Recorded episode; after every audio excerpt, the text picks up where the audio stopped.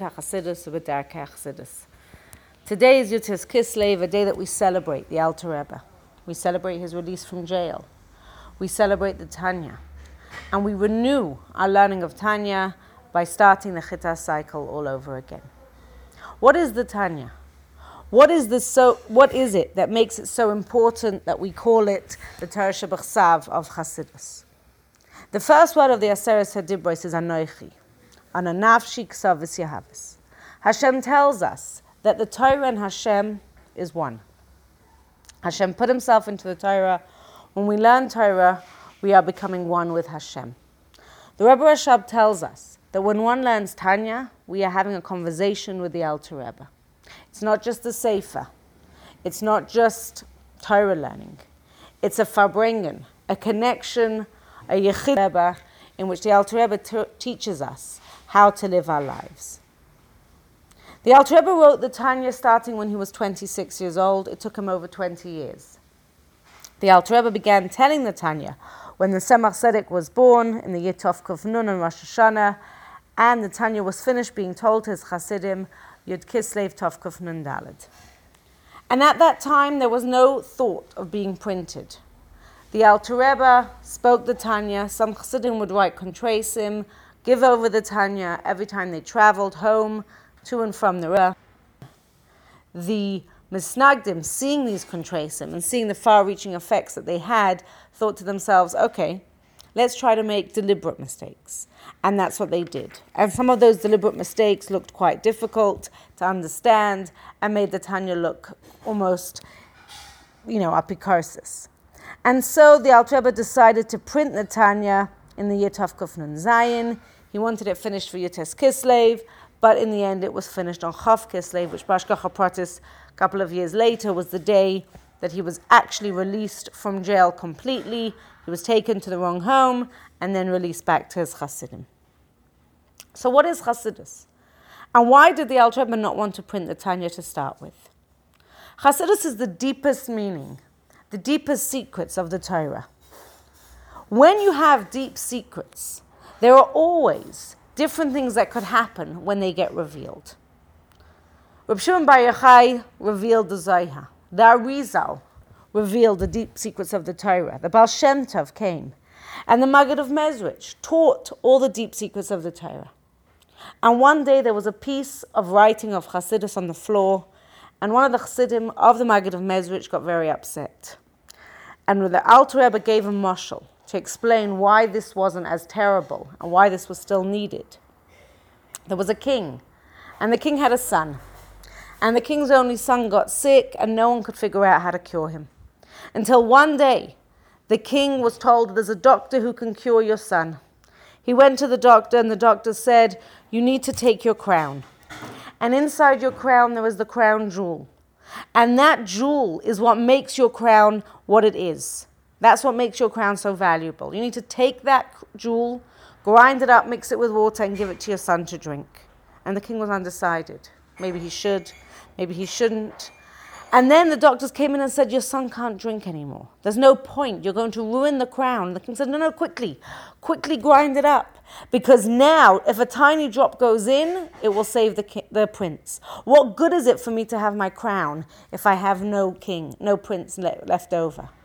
The Alter Rebbe defended the Maggid and said that if the Chassidim, if the Jewish people were in such a great state that they needed the secrets of the Torah, even if a lot of it was thrown on the floor and stepped on, it was needed to revive the Jews coming after the Chmielnicki massacres, coming after the Shabtai Tzvi saga, the Yidden, at that time were in a very, very terrible state. And the Baal Shem Tov came, the Maggid of Mezrich and the Alter Rebbe, to bring back the, the Pintele Yid, to bring back that feeling that I am a Yid, Hashem loves me, and I have an Neshama. The Chassidus, that the Baal Shem Tov taught and that the Maggid of Mezrich taught was further explained by the Alter Rebbe. The Alter Rebbe came and said, I'm going to teach Hasidus Chabad. Hasidus Chabad is a way that I'm going to explain it according to intellect, a manual for life. When you get a manual, you buy a new camera, you buy a new phone, maybe a new washing machine, What a manual. And the first part of the manual is when they tell you the different parts of the camera. So they usually have a picture and it labels the parts one, two, three, and then it says one is the lens, and two is the on off button, and three. And that's what the Alter Rebbe does to start with. The Alter Rebbe in Prakim Aleph Teches says, This is who you are. You have a Nefesh Elokis. You have a Nefesh Bahamis. They have ten koiches inside them. You have three levushim. This is how it works. This is what you are made out of. Before we get to how to use it, let's first identify every part of your spiritual makeup in order to understand how to use it. Then comes in Prakim Tes till Yud Zayin, the Alter says, what can you do with this camera? You can take pictures this way, you can use panorama, you can take video. The Alter says, okay, there's going to be a struggle. You can be a tzaddik, you can be a rasha, you can be a Beinoni. And I'm going to explain to you exactly how to be a Beinoni. There are different methods that you can use. You can use Ava through his. You can use Tavuna you can go through all the different ways of how to use what you have inside you to serve Hashem better. And then the Alter Rebbe comes in Prakim, Yud Ches, until Chaf Hey, and says, But I want to tell you something about this manual, something about this camera, something about you. Regardless of whether you're able to do anything that we have spoken about before, regardless of whether you're able to take the pictures the way you want or you're able to use your camera the way you want. This is what the camera is capable of doing. You might not be able to use all the other different tips and tricks. But persons who are able to do this, the camera is capable of doing this, and this is why. You may not be able to use all the other tips and tricks. But this one tip is something that is inborn inside you and it's going to get you where you need to go. So in these two sections, Prakim Tes to Yud Zayin, then Yud Ches to the Alter basically tells us what to do with our spiritual makeup. What to do with the Nefesh Elokis, what to do with the Nefesh Bahamis, how to use it, what different methods we can use to serve Hashem. But one of the most interesting parts of every manual is the troubleshooting. Sometimes the camera just doesn't work the way you want it to. And then the Rebbe comes and says, you know what? Let's start now discussing Prakim Chavav until Lamed Gimel. Let's start discussing what happens when it doesn't work. What happens when you're very sad? What happens when your neshama feels blocked? What happens when you just are not in the mood, when you feel guilty, when you feel shame? How and then are you going to serve Hashem? How is that going to now work? What are you going to use in order to get you past this? Very important part of the manual, some of the easiest to put into a practical sense. And the Alter Rebbe goes through and says, You're very normal. All these troubleshooting things happen to everyone. Perak Lamed Beis stands out in it in the sense that it doesn't quite connect to the Perak before and after, but the Alter Rebbe calls it the Lev of Tanya, and it talks about Ahavas Yisrael. And it talks about the idea that no matter who you are and who you think you are, you are a child of Hashem. Your neshama is greater than you ever thought possible. And I think that, not quite how that fits into the mashal of the manual, but I think it can get to sometimes when it tells you about the different electricity voltages that your camera can work with. Here it's telling you that you are limitless. Your camera, your neshama is limitless. It can go voltage to 300 billion because you have an neshama and it's a part of Hashem. Which brings us to our next part. Perek Lamed Gimel until Lamed Zayin talks about the idea of how this battle and this work that you're doing on yourself will affect the world. And sometimes I talk about the wireless connectivity of the camera. And the manual will tell you how to send emails with the pictures, how to WhatsApp the pictures, how to wirelessly connect and use other people's pictures to help your pictures. How is this going to affect a global level? How is this going to work? And the Rebbe talks about the idea of Mashiach, the idea of Tchias HaMesim. What is the goal? What is the point that we're going to get? Which brings us to the last part. And the Alter Rebbe talks as if he's telling us take your camera to the next level. Take your camera and do things that you never imagined possible. Here the Alter Rebbe starts talking about levels of Av and Yira. Prakim Lamed Ches until Mem. Levels of Av and Yira that are not so typical.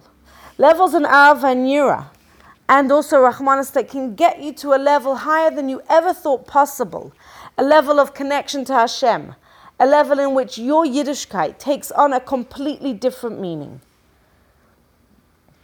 The Alter Rebbe talks about the idea that from Parak Lamed Aleph until Lamed Ches, the Alter Rebbe talks about the idea that although we are limited, and Hashem is limitless, we can actually connect to Hashem. We are able to get there and connect to Hashem in a way that we never thought possible. This is taking the camera and moving it to a completely higher level. This is taking the camera and saying, Your camera is not just a camera. Your camera can change the world. You can totally have mastery over your mind, over your emotions, over what you think about, over the way you feel. And the Alter Rebbe talks about the idea of tzimtzum, parak mem ches mem tes. The idea that we have a world that is Hashem, and it was has been metzamtzem, and now this world is a place where we can reveal godliness. And the very end of the Tanya, Parak Nun to Nun Gimel, the Alter Rebbe talks about the idea of what our purpose in this world is, the idea of Dir B'Tachtainim, the idea of a connection so strong that our will, our desires are in line with Hashem's desires. The idea that whatever we want to do, we're only doing because Hashem wants us to do. And this is the Tanya. This is the manual for our lives. This is the book that is going to take us to Mashiach. This is the idea that when we want to know how to look at the world, how to look at ourselves, how to make a dir b'tachtainim, this is what we look at. The Tanya is not saying you have to be a perfect person. The Alter Rebbe is very honest. The Alter Rebbe says that there are things that are not generally in our experience. There are things that are very difficult to us. The Alter Rebbe calls it Sefer Shel Beinonim. It's not for tzaddikim. We're not supposed to be tzaddikim. What we are supposed to be doing is every day trying to be a little bit more godly, trying to make this world a little bit more godly, trying to take everything around us and use it for Hashem. The Tanya has five parts to it the Tanya as we have it. The first part is Likutei Amarim, the first 53 chapters, which talk about the Tanya as we've just discussed. The second part is a Igeres Shaar HaYichud Ve'amuna, the idea of how Hashem created the world, how Tzimtzum works, and how we can elevate the world. A Igeres HaTshuva, the next part talks about tshuva. Igeres HaKodesh is many different letters from the Alter Rebbe. Kuntrus Achron was added later with many different essays, Mamorim, explaining different topics that are explained more fully than in the Tanya. The Tanya is not a book that we just read. The Tanya is not a sefer that we learn and think, ah, oh, this is amazing, so interesting. The Tanya is a Farbrengen. And at the end of every Farbrengen, the Rebbe would always say, and Hamaisa Ikar. There needs to be an Avachain. The Tanya is supposed to make us think every time we learn it, what are we going to do with this information? How is this information going to change my life?